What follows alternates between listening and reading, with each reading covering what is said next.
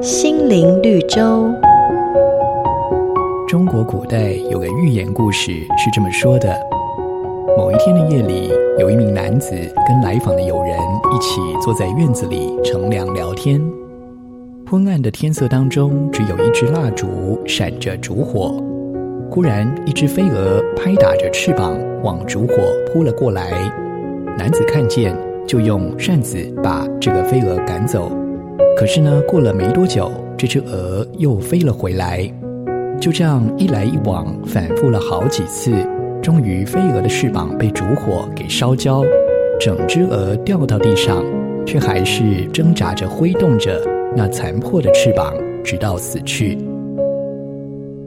亲爱的朋友们，世间的财富、名利、声色、诱惑，其实不就像那烛火一样，吸引着人们拼了命的追逐与争夺吗？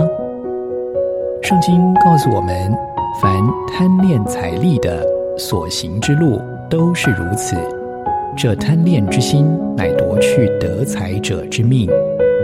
所以，对于这些诱惑，我们实在不能不谨慎以待啊！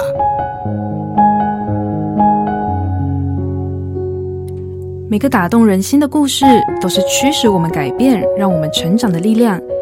如果你喜欢我们的节目，请帮我们分享给你的朋友，也别忘了按下订阅，避免错过之后精彩的内容。